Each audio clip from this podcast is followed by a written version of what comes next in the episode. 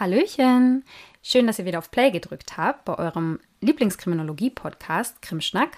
Mein Name ist Annelie und normalerweise würdet ihr an dieser Stelle ein Und ich bin Marie hören, denn das ist ja meine Podcast-Partnerin, aber ihr hört gerade wieder eine unserer Short-Episoden. Darum werdet ihr in den nächsten ja, 10 bis 15 Minuten nur mit meiner Stimme vorlieb nehmen müssen. Ich möchte euch heute wieder eine der vielen Kriminalitätstheorien vorstellen. Es geht also um eine wissenschaftliche Theorie, die sich mit der großen Frage befasst, warum Menschen Straftaten begehen. Und daran anschließend stellt sich dann meistens auch die Frage, wie man das Ganze dann am besten verhindern kann und welche Rückschlüsse man aus der jeweiligen Theorie dann ziehen kann für die Gesellschaft.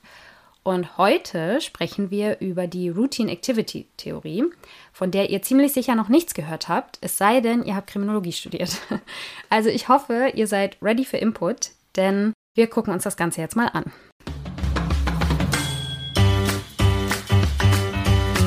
Krim Short.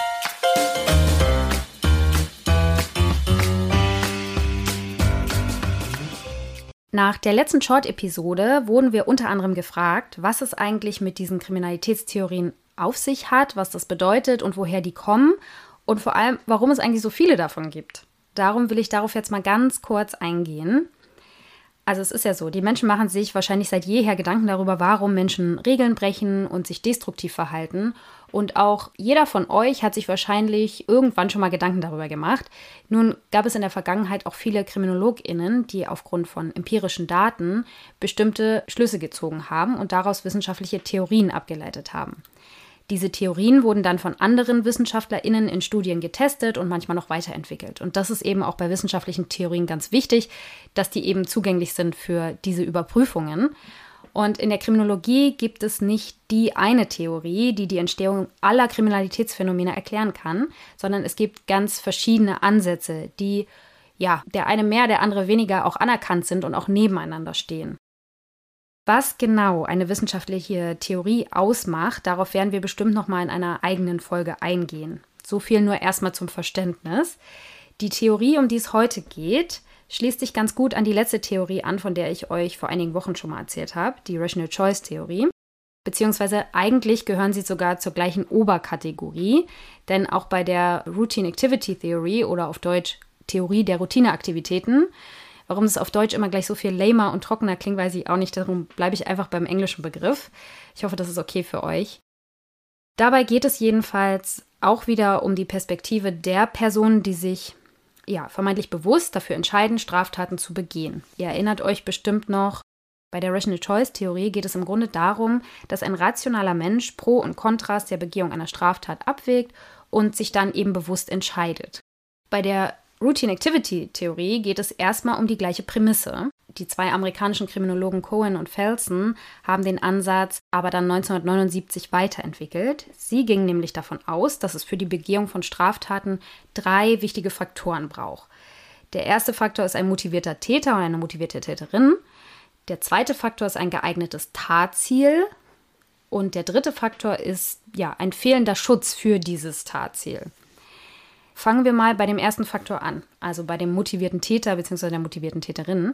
Wie auch beim Grundsatz der Rational Choice Theorie ist diese innere Motivation sehr individuell. Die Hintergründe dazu stehen aber eben nicht im Fokus dieses Ansatzes. Also das guckt man sich gar nicht so ganz im Detail an, woher diese Motivation eigentlich kommt und wie die ausgeprägt ist. Also die Frage, warum jemand überhaupt eine Motivation in diese Richtung entwickelt, spielt im Prinzip keine Rolle. Wichtig ist hier nur, dass es eine grundsätzliche Motivation in der Situation gibt. Als nächstes braucht es dann ein geeignetes Tatobjekt oder ein Opfer. Dabei kommt es darauf an, was der Täter oder die Täterin als geeignet empfindet. Also ist es irgendwie wertvoll oder attraktiv für ihn oder sie und gibt es einen Zugang dazu. Der letzte wichtige Faktor laut dieser beiden Autoren ist das Fehlen informeller oder formeller Kontrollstrukturen, also einen effektiven Schutz für dieses Tatobjekt oder für dieses Opfer. Dabei kann man an verschiedene Dinge denken, zum Beispiel ja, Polizeibeamte, die in der Nähe sind, Sicherheitspersonal, Videoüberwachung oder Alarmanlagen oder einfach aufmerksame Passanten oder Nachbarinnen. Wenn diese drei Dinge demnach in ungünstiger Weise zusammenkommen, steigt die Wahrscheinlichkeit für strafbares Verhalten stark an. Daraus schlussfolgert man dann, dass das Risiko auch durch die Veränderung von routinemäßigen Aktivitäten der Menschen beeinflusst wird. Wenn sich die Routinen von Menschen ändern, indem sie beispielsweise mehr Zeit außerhalb ihres Zuhauses verbringen oder teure Gegenstände besitzen, steigt dann eben folglich das Risiko, Opfer eines Verbrechens zu werden. Die Theorie betrachtet also alltägliche Aktivitäten und soziale Verhaltensweisen und misst der Umgebung und dem Kontext bei der Entstehung von Kriminalität große Bedeutung bei. Die politischen Konsequenzen, die sich aus der Routine Activity Theorie ableiten lassen, konzentrieren sich vor allem auf die Verbesserung der Kriminalprävention durch gezielte Maßnahmen zum Schutz vor Straftaten. Also dem Verringern von Tatgelegenheiten und der Schaffung vermeintlich sicherer Räume durch Überwachungssysteme, mehr Polizeipräsenz und so weiter. Clark, also einer der Autoren selbst, empfahl drei politische Maßnahmen zur Prävention. Also die erste Maßnahme sollte seiner Meinung nach die Erhöhung des Tataufwandes für den Täter oder die Täterin sein. Die zweite Maßnahme die Erhöhung des Entdeckungsrisikos, zum Beispiel durch verschiedene Formen der Überwachung. Und das dritte die Reduzierung des Nutzens aus der Tat für den Täter oder die Täterin. 2005 wurde der Maßnahmenkatalog von zwei anderen Vertretern dieses Ansatzes erweitert bzw. konkretisiert. Darauf kann ich jetzt hier leider aus Zeitgründen nicht im Detail eingehen. Sie sind aber zum Beispiel auf der Seite Sozteo sehr detailliert aufgelistet, falls es euch näher interessiert. Der Link ist natürlich in den Show Notes. Da ist zum Beispiel die Rede davon, Anonymität zu reduzieren, den öffentlichen Raum besser zu überwachen, soziale Kontrolle zu signalisieren, indem man zum Beispiel auch im Urlaub das Licht anlässt oder auch in Gruppen abends ausgeht und eine bessere staatliche Kontrolle von Schusswaffen zum Beispiel. Wichtig ist hervorzuheben, dass es bei diesem Ansatz nicht mehr nur um den Täter oder die Täterin und deren Motivation ging, sondern situative Faktoren in den Blick genommen wurden. Viele Studien konnten gute Erfolge dieses Ansatzes auch längst belegen, aber es gibt natürlich auch Kritik daran.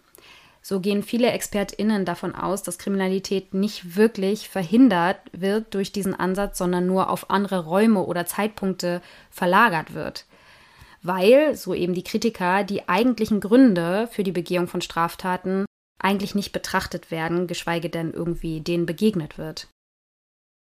So werden zum Beispiel strukturelle soziale Faktoren wie Armut, Ungleichheit, Diskriminierung und soziale Ausgrenzung komplett außen vor gelassen, genau wie Gruppendynamiken. Man geht hier nämlich grundsätzlich immer von EinzeltäterInnen aus. Außerdem geht diese Theorie, genau wie der Rational Choice-Ansatz, immer von rational handelnden TäterInnen aus und dabei fallen dann emotionale, psychische, soziale und auch entwicklungsbedingte Faktoren, die einen Täter oder eine Täterin prägen und beeinflussen, unter den Tisch. Also die werden im Prinzip gar nicht betrachtet. Der Ansatz fokussiert sich stark auf die Eigenschaften der Opfer oder eben der Tatobjekte und die äußeren Umstände, während die innere Motivation der TäterInnen als gegeben und unveränderbar angenommen wird. Dadurch kann es zum Beispiel auch zu so einer Täter-Opfer-Umkehr kommen, über die wir in unseren Viktimologie-Folgen schon mal gesprochen haben. Hört da auf jeden Fall gerne nochmal rein. Dann könnte es zum Beispiel nach einer Vergewaltigung zu den bekannten Fragen kommen, wie was hattest du denn an? Oder warum warst du so spät in dieser Gegend noch unterwegs? Und ja, das ist, wie gesagt, wenn ihr die Viktimologie-Folgen gehört habt, wisst ihr das längst. Das ist natürlich durchaus kritisch, weil man dann sozusagen den Opfern so ein bisschen auch selbst die Schuld an dem gibt, was ihnen passiert ist und wenig empathisch mit ihnen umgeht. Ja, so, jetzt wisst ihr auf jeden Fall, was es mit der Routine Activity Theory auf sich hat. Lasst uns sehr, sehr gerne wissen, was ihr davon haltet. Ihr findet uns in den sozialen Medien bei Facebook oder Instagram unter Krimschnack. Ihr könnt uns aber gern auch einfach eine Mail schreiben an krimschnack.protonmail.com.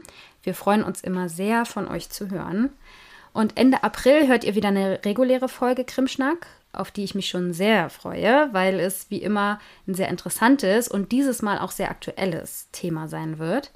Ich hoffe, ihr schaltet auch dann wieder ein. Bis dahin, macht's gut. Tschüss.